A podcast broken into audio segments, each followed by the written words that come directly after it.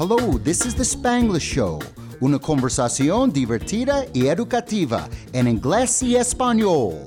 I'm one of your hosts, Martin Winkler, El Gringo. And I'm your other host, Pamela Ospina, La Paisa, and we're broadcasting from Medellin, Colombia, la ciudad de la eterna primavera, or the city of the eternal spring. How are you, buddy? ¿Qué más, parce?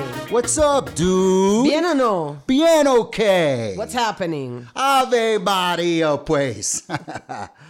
So, uh, Gringo, did you ever think you'd be living in and broadcasting a podcast from Medellin, Colombia?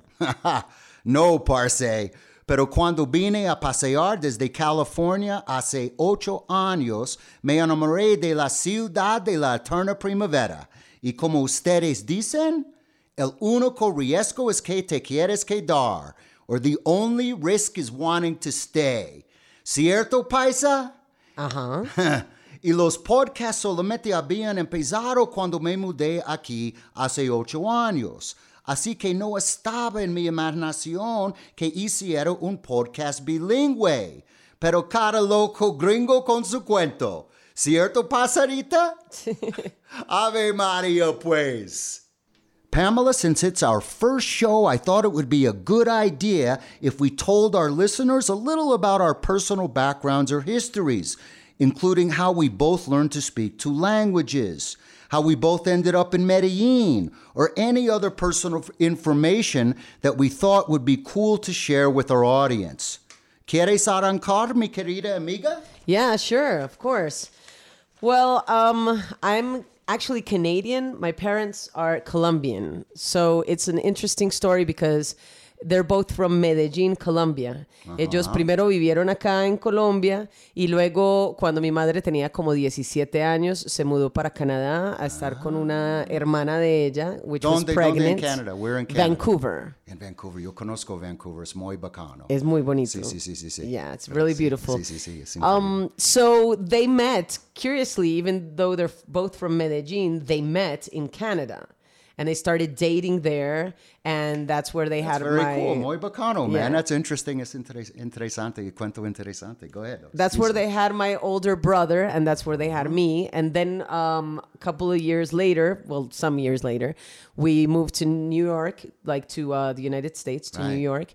And there they had my kid brother. So it's three of us in the family. Yeah. But al principio yo hablar así como todo gringo, así como similar a usted como habla. You know, like no Saber conjugar Ajá. verbo. Espero que yo no hablo como este, pero entiendo qué dices. Okay, yeah, sí, sí, sí, sí. Hablaba más o menos así, Ah, pero ya ah. luego como que eh, cogí más el acento paisa, el sabes, acento yo soy gringo paisa, miti, miti, baby. Yeah. Pero, continúa, continúa, disculpa.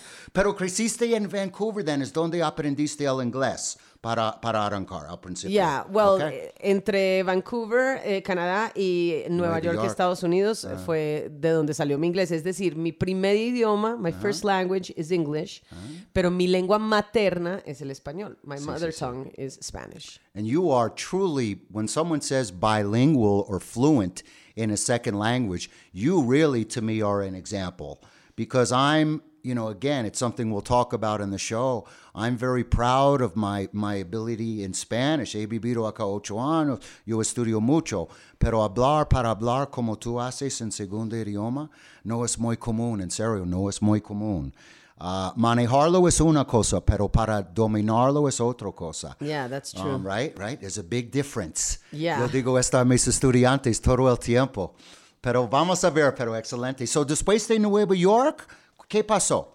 ¿Viniste acá? ¿Mudaste acá? ¿Cuándo? Sí, ¿Qué pasó? nos mudamos a Colombia y hemos vivido acá mi familia pues hace pues ya varios años. Even though like we try to travel back uh, constantly and um and it's special because my mother always had like this method for us to keep both languages fluent. You know, ella tenía como ese truquito de cuando vivíamos en Estados Unidos, en la casa nos hablaba en español, porque en la calle nos iban a hablar en inglés. And the same thing here in Colombia.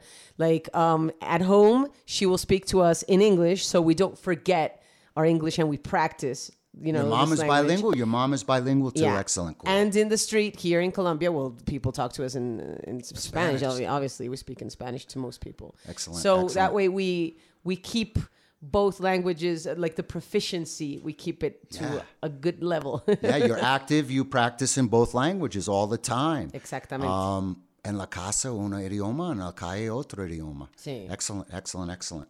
Cool. Okay. Well, look, then maybe I'll talk a little bit about myself. Yeah. And how I ended up in Medellin. People always asking me, what's what's a gringo doing living here in Medellin?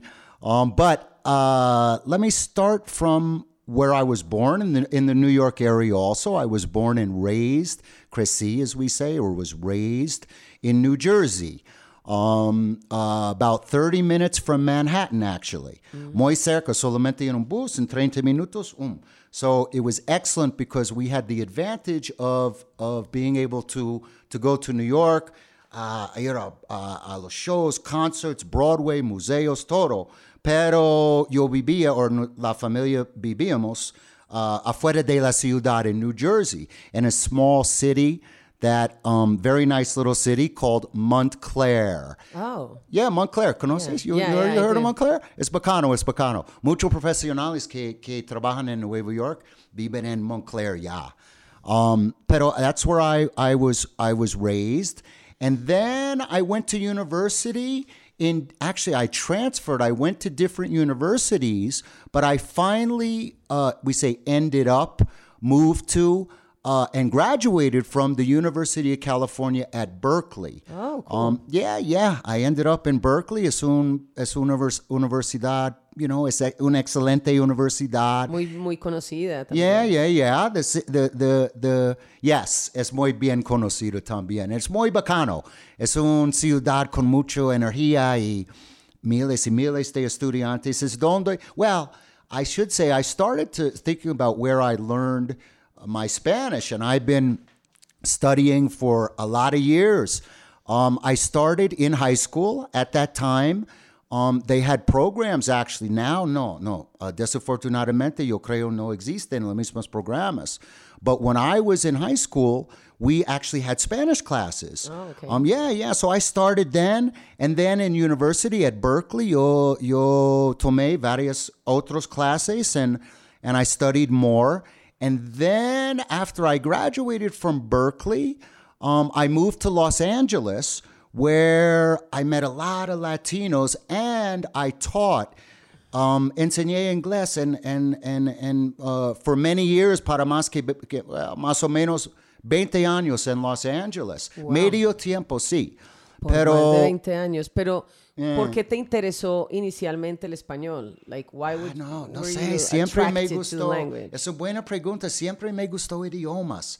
And tal vez cuando yo, especialmente cuando yo viví en Los Angeles con tantos amigos, you know, que yo tuve mexicanos y de otros países y, y enseñando, porque yo enseñé inglés por muchos años, yo, no sé, fue casi natural para mí. Siempre me gustó, me gustó la cultura, me gustó, me gusta y me gustó de viajar mucho. Yo viajé en no solamente México, pero también en, un poco en Nicaragua, en Argentina. Entonces, ¿en qué año llegaste a Colombia? Hace ocho años, hace ocho años, sí, el tiempo vuela, ¿ah? Time flies. Pero acá también, ah, en yo practico, vamos a hablar sobre esto en, en otros programas en el futuro, pero sí, yo, yo soy profe de inglés. I teach English. As you know, you know, I teach, por- yeah, different, different businesses. Sorry, go ahead. ¿Por qué quisiste, o sea, quedarte en Colombia? Ah, esa es otra pregunta. Cada loco con su cuento, right? Vamos a hablar sobre esto. Pero, largo cuento muy corto. Después muchos años viviendo en Los Ángeles y enseñando y haciendo negocios allá, um, yo decidí que quiere- quería cambiar mi vida, you know, en una manera. Yo, yo dije antes de, antes de es demasiado tarde, yo tengo casi 50 años, yo quiero cambiar algunas cosas. Entonces yo, cuando yo vine a Medellín, ah, de nuevo, es largo cuento, pero me enamoré de la ciudad. El único riesgo es que te quieres quedar. And, and, and that's kind of what happened. Uh, eight years ago. And here, as you know, just briefly, I teach to I teach English uh, in a different different businesses around the city and different families and people. And I love it. I love my job. Uh, uh, teaching English, and I've always loved it when I taught in the United States, and I continue to do it here. But I love Spanish, and here yo digo yo soy el estudiante acá, so so that's it really. Ay, qué bien, Ok, qué bien. Pues de- durante el programa también de- tenemos diferentes secciones, ¿cierto? ¿Por qué no les explicamos un poquito de las secciones a los oyentes? Sí, um, una buena idea. Okay, now we'll talk to you about the different sections or parts of the show.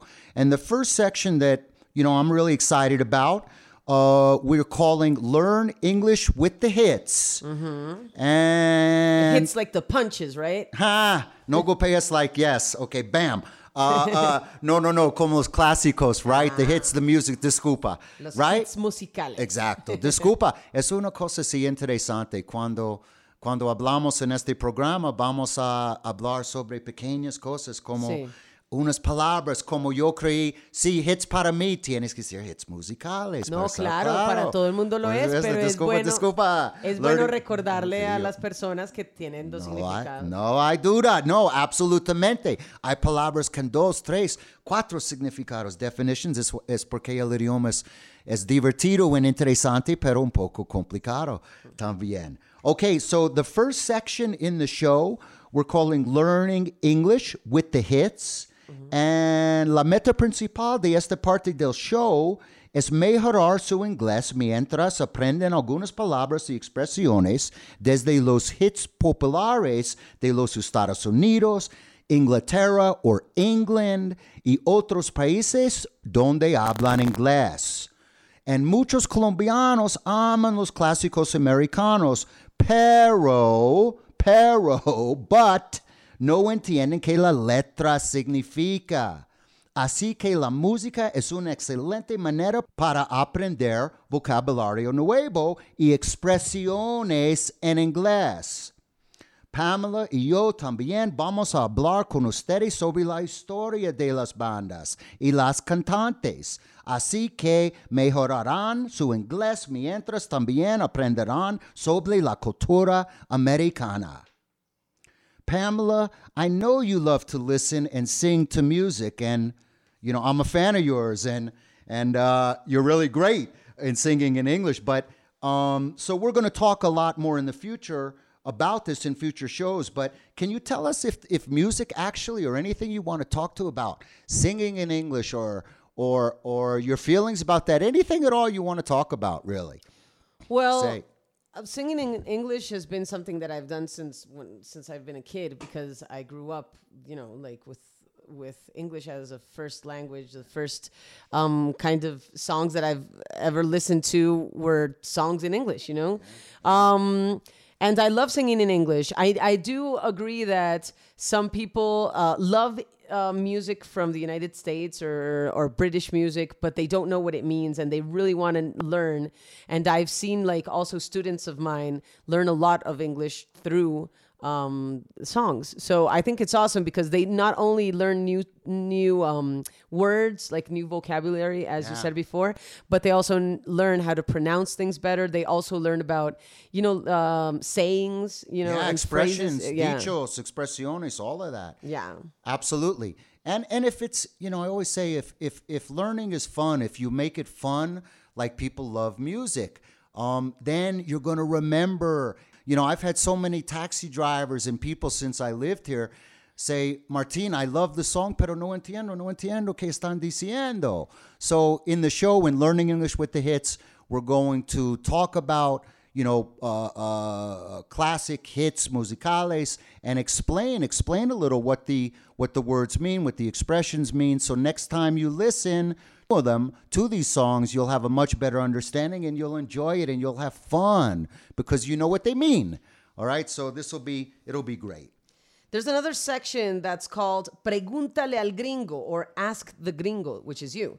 And um, Me, soy yo. yeah, Oh, what it yeah. really is about is la cultura americana. In this part of the podcast, we'll ask the gringo questions about American food, education, uh, costumbres, uh, historia. You know, we're going to have a fun, interesting, and educational conversation about la cultura americana. También vamos a hablar sobre las similitudes y diferencias entre la cultura colombiana y la cultura americana because we're in Medellín, Colombia right now. So That's right. That's right. La ciudad de la eterna primavera. La ciudad más innovadora del mundo. y todo de esto. Ok, también hablaremos un poco sobre mis experiencias personales como un americano que decidió cambiar mi vida por completo y mudarme de los Estados Unidos a Colombia. Y lo que se siente ver un gringo que vive y trabaja en Medellín. Otras preguntas que la gente me han preguntado muchas veces es por qué tomé la decisión a mudarme aquí desde California hace más de siete años. Si estoy amañado acá, si español o inglés es más difícil, lo que me gusta y lo que no me gusta de Medellín desde la perspectiva de un gringo. Basically, we're going to talk about whatever you want to ask me about American culture and about how it feels personally to be an American in Colombia. Esperamos que sea una conversación interesante, divertida y educativa. Another part of the program is what we're calling Inglés con el Profe M. And we're going to change the theme of this section in different shows. For example, in one show, we might teach you some fun traditional American expressions. And there's another really fun section in Inglés con el Profe M that we're calling Parcero or Dude English, where we'll teach you to speak like a real gringo. Wow. We're also going to teach you inglés para la vida cotidiana, donde aprenderán importante vocabulario y frases para ir a un país donde hablan inglés. Por ejemplo, como ir a un restaurante americano y pedir comida para que no mueras de hambre. O ir a un supermercado, banco, hotel, o programar Bacano. una cita y hablar con un médico. Cosas que son muy importantes para la vida cotidiana cuando estén en un país donde la gente habla inglés. And another very cool thing we're planning to do in future shows is to have bilingual interviews in both Spanish and English with guests from Colombia and the international community.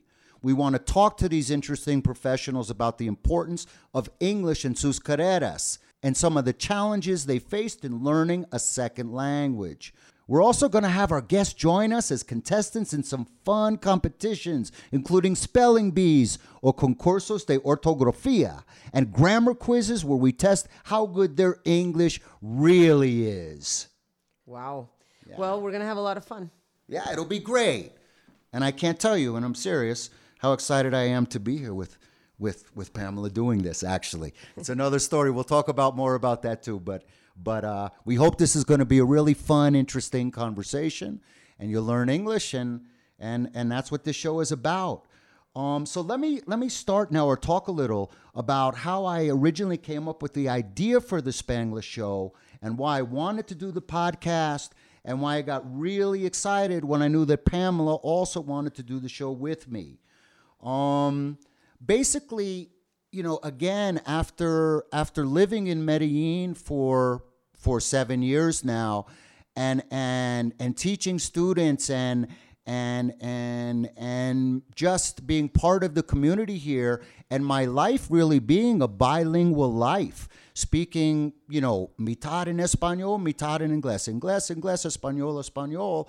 I thought that to do a show like this with someone you know, uh, uh, from Colombia, someone that spoke English, you know, really well, um, Spanish and English. I never really thought that I'd have someone that was really bilingual like Pamela on the show, but um, uh, I thought it would be a great opportunity, uh, an opportunity kind of on the podcast to reflect what's happening in the world with, you know, people traveling and globalization and English being yeah, maybe the the the I don't know the most important, but maybe the most common language internationally, but Spanish being spoken by hundreds of millions of people as well, that that it would be a very cool and interesting idea for a lot of people to to listen to.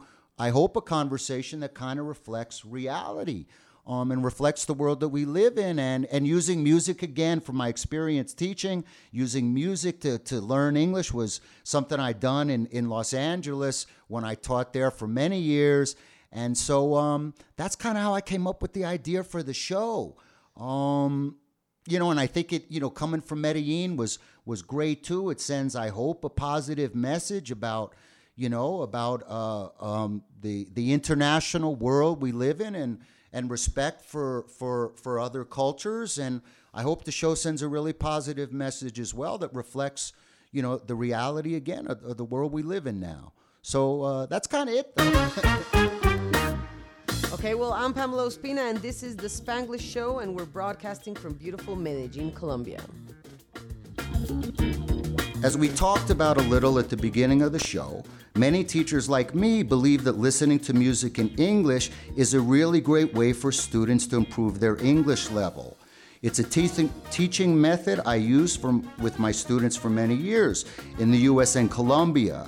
If you're having fun, you'll be motivated when you listen to music, and especially when it's a great song with lyrics that you know and like. Uh, you'll learn new vocabulary and popular expressions when you listen to music in English. So it's an excellent learning tool that I highly recommend to all my students. And in this part of the show, we'll talk about the history of the bands too who performed in these popular hits. In addition to what was happening in the US at the time, these songs were popular in the 60s, 70s, 80s, and 90s. So while you're improving your English, you'll also learn some interesting and important things about American history and culture. Super bien. So we're gonna start learning English with the hits with a really great song. Esta canción llegó hasta todo el mundo. Es una banda que realmente es británica. Comenzaron eh, pues mucho antes de los 80s, pero se popularizaron en los 80s. The Police. They have a song that's called Every Breath You Take. I don't know if you know this, Martin, but a lot of people like dedicate this song to their loved ones or they play it at their weddings. And Sting has said repeatedly, this is not a love song. This is a song about a stalker. yes, I didn't know that. I actually, to be honest, I was one of those people. That's why I'm laughing. I actually, for a long time, thought that the the song was a love song, really, exactly. And sí. then, see, it's interesting, right? It's muy interesante como in, in, in language, even a native speaker like me, a native speaker can can have a wrong interpretation of the words. Sí. And it's exactamente que escuché después that that it's actually about a, as we say, a stalker. Un acosador. Un acosador, Sí. exactly. Which is which is funny, but it's not funny at the same time. sí. Okay. Every breath you take o cada aliento que tomes se lanzó en 1983. So we're going to explain some of the words and expressions um, that come from English, and so for people that speak Spanish to understand the song a little bit better. Cool. Okay, let's start with the beginning of the song. The first stanza or the first part of Every Breath You Take o Cada Aliento que Tomes.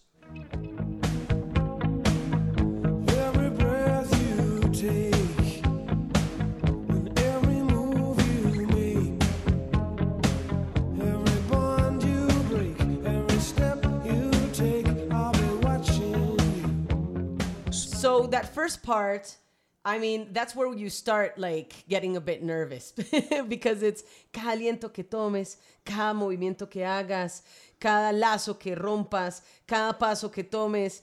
Yo te estaré vigilando. Yo te estaré. Uno cree que es yo te estaré mirando and like all romantic and stuff. That's but what no, I it's like thought. I'm watching you. Exactly, exactly. Soy una espía uh, uh, viéndote. I'll be watching you. En But great. cada momento.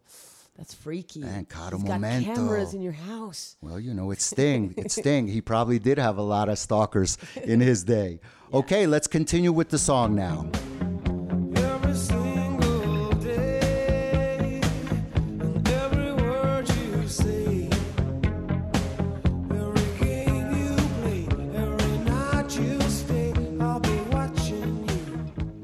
Dice, cada día, cada palabra que dices, cada juego que juegas, cada noche que permaneces o que te quedas, yo te estaré vigilando. Esto sigue siendo un poco perturbador. Decimos lo mismo en inglés. Every game you play. Cada juego que, cada juego que juegas. Sí. Como decirlo? Excelente. Okay, let's continue with the song.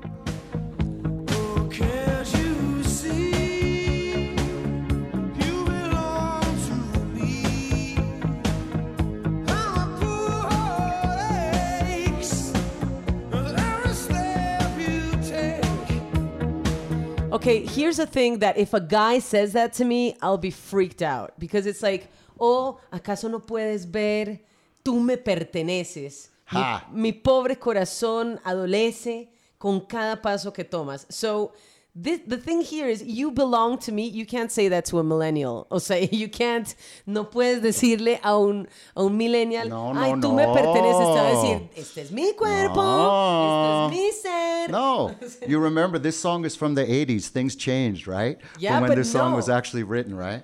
Like I I know that like loving you can say like in a loving way like I belong to you and you belong to me. That's a Lenny Kravitz song actually when when they say uh, I belong to you and you belong to me.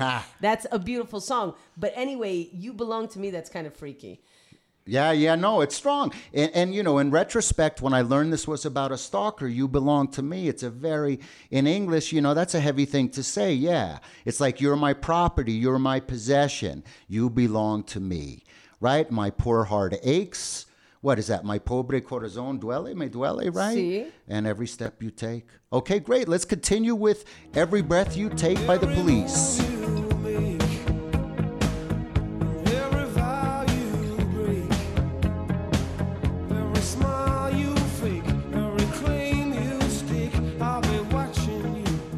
You. I've got to say before we continue with the song that um, the police. It's such a shame that they didn't get along as a band. Did you know this? That they broke up because they could not stand each other.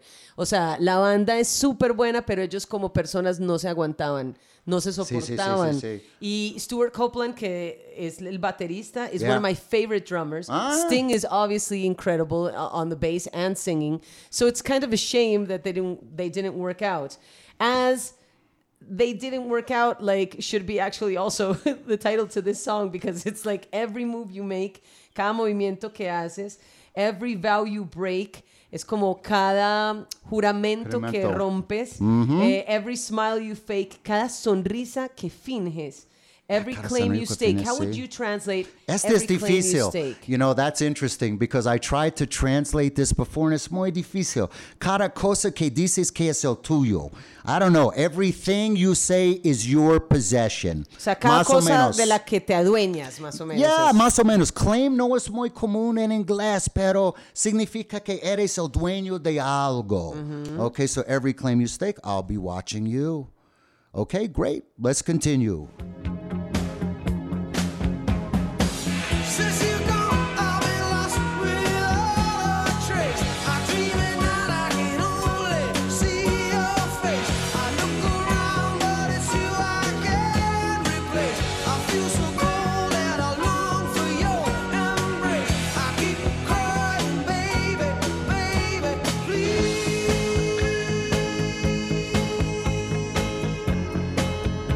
Since you've gone, I've been lost without a trace. Desde que te fuiste, estoy, o sea, estoy perdido sin rastro. Como en dónde está este man? O sea, es demasiado estresante. Luego, I dream at, light, at night, I can only see your face.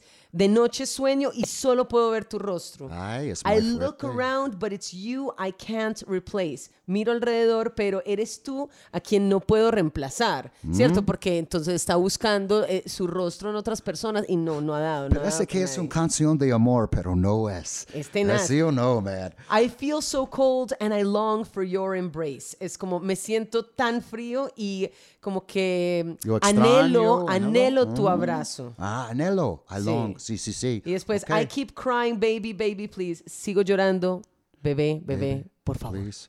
Baby es nena también. Ustedes Sí. dicen nena, nena, como Decimos nena, nena, nena. bebé, Okay, yeah, exacto. bebita, mami. Exacto.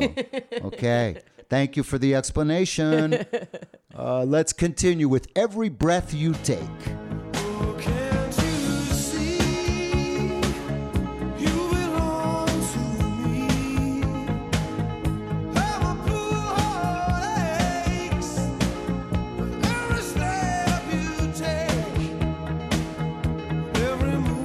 Okay, so here again, he, he says, You belong to me, right? Yeah. And, and then we have like a, a repetition of the of the same um, like lyrics. But what I think is really important, um, not really important. Like we've always already spoken about what the song means and what we can read out of it. But it's also like the words in in English, which like repeat themselves. It's like every this that you that, right? And- Absolutely. So it's like cada tal cosa que tal cosa. Es decir, cada tinto que te tomas, por ejemplo, ¿cierto? Tinto que es Cada café. sonrisa, sí. Cada juramento, juramento, cada, every move, every vow, every smile, Imagínese. every claim. Entonces, es muy fuerte. sí, sí, exactamente, sí. ahí debía estar la clave de uno decir, esto como que este tipo no Ya, está bien, o sea, como que esto no va bien. man. Porque si a uno le dicen, mira, yo quisiera disfrutar de tus sonrisas, de muchas de tus sonrisas, pero te dicen, quiero ver todas tus sonrisas, Exacto. cada sonrisa que Exacto. tengas, quiero verla, like that's Yes, freaky. I like your interpretation. I agree with your interpretation. Yeah, you know the word creepy. I, it's exactly what I thought. Creepy is como raro, extraño, right? Es como perturbadorcito también. Yeah, yeah, uh, uh, uh, uh, yeah. Okay, well, great. So that is every uh, every breath you take. Um, o cada aliento que tomas. Sí. Okay. That's from an album called Synchronicity. It was released in 1983. The Police, obviously, um, a great band, like iconic band, um, and Sting, which is kind of the lead singer and face of the Police, even Absolutely. though like the others are also very well known. But Sting continued on with his um, solo career, and he's sung that song I think more than he would have bargained for. Yeah, yeah, yeah. You know, it's been a famous song and a cool song. I still love it. You know, 20 years basically after the song was released. So, I was gonna ask you something. You you lived in LA during the '80s, right? So when this song was a big hit, you lived in the United States. They are a British band, but they were very popular. Um, like they became international celebrities.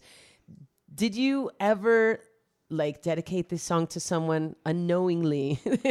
I think I did, not realizing that I was a stalker. My then I must have been a stalker. I don't know what to say, how to answer that question. I dedicated it thinking that it was a very nice song, not knowing that it was not so nice a song until much later. So it's kind of funny. Yeah, and Um, after you, after the girl found out it was a song about a stalker, she ignored every call you made and every message you sent. every message, every call, every every email, every WhatsApp. Exactly. So uh, in any case, but yeah, you know, Sting, which means pica, right? Pica in Spanish, really. That was his nickname. oh yeah, right? this thing is like como como una picadura, no? Yeah, yeah, Sting, Yeah. Sting, Sting. You can also say that something stings, like you're like, "Ooh, that stung," you know? Yeah. Did you say stinks? Apestoso was sting. No, stink. no, Sting. Oh, okay. No, see, very similar, very similar. Okay, yeah, I was living, let me see, in Los Angeles at the time. I was partying and and and teaching English, but but my nightlife was very different and the police were an extremely popular band. Everyone was partying to this song at the time and and and it's something that'll, you know, uh, uh, is is is strongly in, in in my memories of that fun and partying time uh, back in the 80s in Los Angeles. Una cosa para que terminemos esta sección. Sí. Te digo que es muy curioso que justo sea una canción sobre un acosador y la banda se llame La Policía. Ha! Que ironia. Very good. I never thought about that. That's a very good observation. Okay, thank you very much. Now, please remember that for additional practice, you should go out and buy the whole song from your favorite digital platform. Yo soy Pamela Ospina, soy la paisa en este podcast, pero también soy comediante y músico. Si quieren ver algunos de mis rutinas de stand-up comedy o quieren disfrutar de mis covers de buen rock and roll, pues síganme, síganme en Instagram, en Facebook, en Twitter, en todas me llamo Pamela Ospina. Ospina se escribe O-S-P-I-N-A, así que búsquenme ya mismo. Síganme.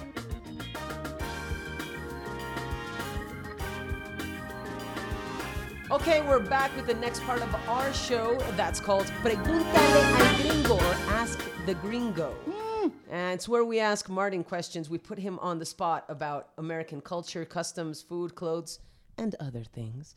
We'll also ask about his experience as an American living in Colombia. So here are some questions for the gringo that I thought could be, uh, you know, interesting for our listeners. I'm ready. Okay. En la Okay. silla caliente. Te Okay. espero. So first is like, why would an American decide to move to Medellin? Now I know that this is. It sounds like why would that happen? I I know a lot of Americans and a lot of foreigners that live in Medellin and decide to, but in your particular case, you know, what made you decide to stay? like I said before, cada loco con su cuento, right? But actually, it's not such a, I don't think, a complicated story. After teaching for a long time in the US, I was teaching English, though part time in Los Angeles, and working at a number of different projects in business that none were really, none were very, very successful. And I was almost 50 years old at that point in my life. And I'd been separated when I was, when I was much younger um, and didn't have any children. So all of those circumstances kind of came together. And when a friend of mine in Los Angeles said, You should really, you love to travel, Martin, in Central and South America. You travel a lot, but you should check out or, or go see, check out, right? Expression for to go visit, to see it. Go see Medellin. And so I was on a vacation from teaching. And I came to Medellin just for vacation, and I fell in love with the city. Um, the people were so nice, and they are so nice in the seven years or more than seven years I lived here. And I thought there were great opportunities for work in teaching English, which I've you know now done here, and, and very happy about my work in that area. And so, you know, the climate and and and the city was just great. It was a dynamic city and I felt perfectly safe here. That's another subject we'll talk about in future shows, but I feel I've never had a problem with really anyone and and más que siete años. So those are some of the reasons why I decided, you know, to make a change in my life before it was too late, before I got too old. And I I really have no regrets. I love it here. Um, me encanta Okay. la ciudad, and, and that's kind of it. Yeah. Nice. And um, there's a term that we say in Colombia. It's amañado, which basically means like if you um, like it in a place, you know, and you want to stay there. Like Uh-huh. estás amañado acá means like do you enjoy living here and do you, like do Yeah, you I didn't know that. They didn't teach me that in that word amañado in Spanish classes. We did not. I never heard that word Yeah. until I came here, and everyone started to ask me, "Estás amañado? Estás amañado?" Well, the answer is "Estoy muy amañado." Okay. Um, I love it here, and I love it from the beginning until you know seven years ago, basically until this day. It's where I live and work and feel part of the community, and it's where I'm. Set, we say settled, right? Yeah. It's where my new home is, really, or not new anymore. Okay? What's the main for you? The main difference between you know the, the United States and Colombia? Ah, man, again, that's a complicated question, but just real briefly, you know, I, I think people are people no matter almost where you go. And, you know, there's an old expression that I love, or an old book or philosophical expression that said, wherever you go, there you are. So, you know, I think people probably, I don't know, in, in many places in the world anyway, are similar, but here they're especially warm and friendly. And, uh, um, estoy muy amañado. Um, you know, I think in some ways more than in the US. Yeah, we have the technology. It's another thing again, the economic development, of course, and the money and the riqueza and all that in the United States is, you know, is really great. The infrastructure, the technology, the medicine, etc. But if you're not happy, right? Si no, si no eres feliz, it, I don't think it, it, it doesn't make a difference where you are. So you know, I think I feel like I kind of kind of uh, found a home here, and, and Tell I'm me one thing did. you prefer from Colombia. One thing I prefer. Generally, the people. Cool. okay, And one okay, la gente. Yeah. Okay, that's a big answer, but yeah. And one thing you miss from the states. La comida. the Really? food. Yes, What? I have to. We'll talk about that. Come on, la comida. La like comida, what? Okay, know, it's like that's just like burgers and fries. No, you can no, find that man, everywhere. No, man. No. As I always said, what I think actually, people ask me that, Pamela, frequently. You know, what do I miss? And and the good news is I can't say it. No, no extraño muchas cosas. If I say the only thing I miss is the food from the United States, if that's really the, the biggest thing I miss, I think that's saying that I love it in Colombia, really. Okay, But name one food that you miss from the states. bread. Bread. Excuse me. We I have bread. You have arepas. You have arepas. Arepas. Those little hard. uh, excuse me. Oh, Arepas. sorry. Arepas. Disculpa. Disculpa. And they're not hard. There's no American that can possibly after all the I tried. You need to take that off the- the- sorry the the, list. I'm sorry. I'm sorry. I tried, but good old American bread. But no, I love the food here. I like frijol con pezuña and a good sancocho and and mondongo and and and, and, and morcilla con calentao and and arepa de chocolo, arepa de chocolo. But I think I've said this to people before. Probably everyone, right? I think in the world, you know, loves the food that their mom used to cook. Yeah, that's true. That's from their country. If you're Chinese, you like Chinese. If you're Colombian, Colombian, Russian, Russian. So, so like I said, if if that's the biggest thing I miss a little about about the United States, I'd say that I that really says about how much I really like it where I am now in Colombia. You're still listening to the Spanglish Show, and we are broadcasting from beautiful Medellin, Colombia.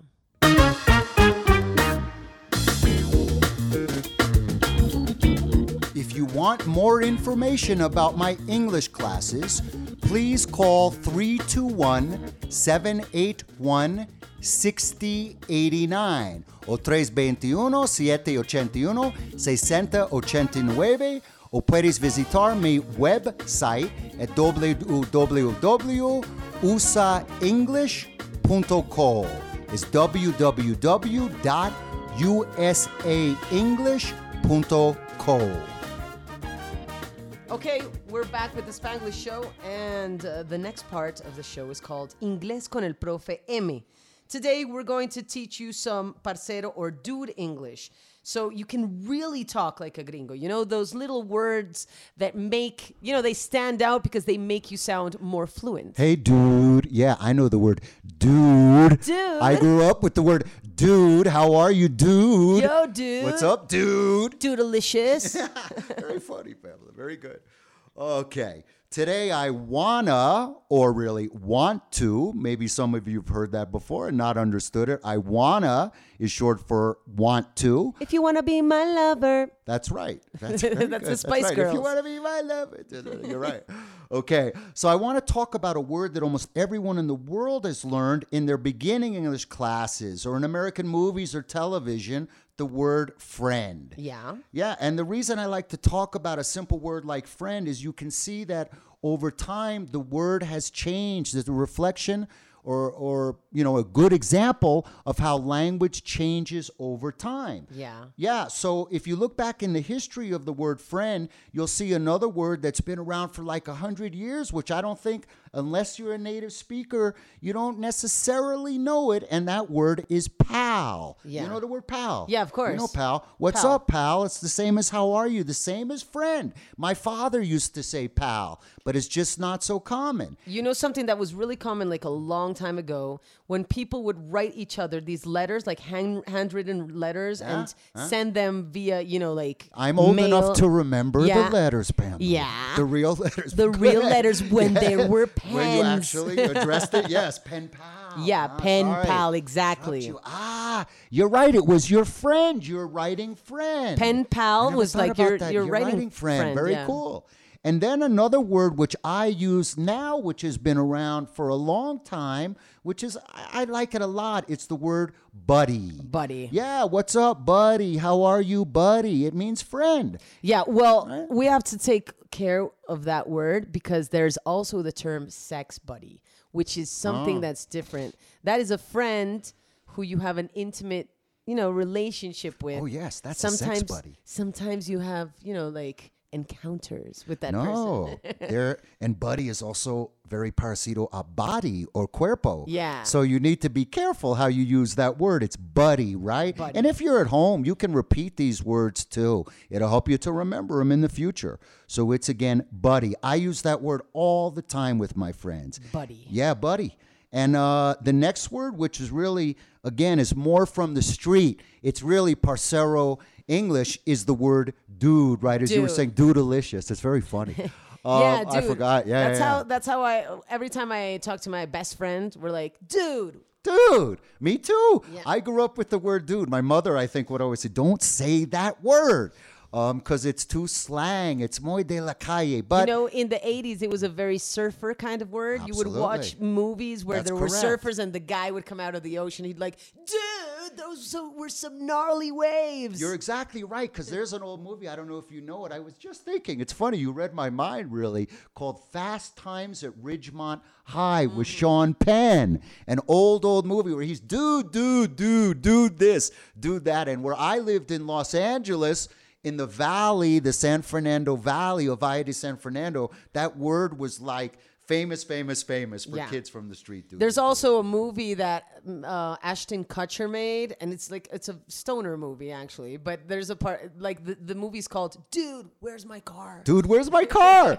I like that movie. I know that movie actually. He was a young kid when he did that Yeah. movie, right? But that's right. Dude, it's the same as friend, just really from the street. And the last one, which is really common among rappers and hip hop people, and I even used it too, not now so much, is the word homie. Yo, my homes. Yo, homie, what's up, homie? Get to know me. What's up, homie? Homie, What's don't do me that way. Don't do me that way. You're right. That's good. That's good, actually. Um, okay, so you can see how even a word, a simple word like friend, has a lot of synonyms and how it's changed, you know, over time. Uh, and it's it has to do with the culture. It's not only English, but it's also American culture. Okay, well, I guess that's about it for today's podcast, and we hope you enjoyed the show. And with your support, we hope this is going to be the first of many episodes and seasons that Pamela and I will do in the future. So, again, thanks so much for joining us on The Spanglish Show. Una divertida, educativa conversación bilingüe en inglés y español conmigo, Martín Winkler, El Gringo. And with me, Pamela Ospina, paisa. Have a nice day. Hasta luego. See you later, buddy. Ave María, pues. Ave Maria, pues.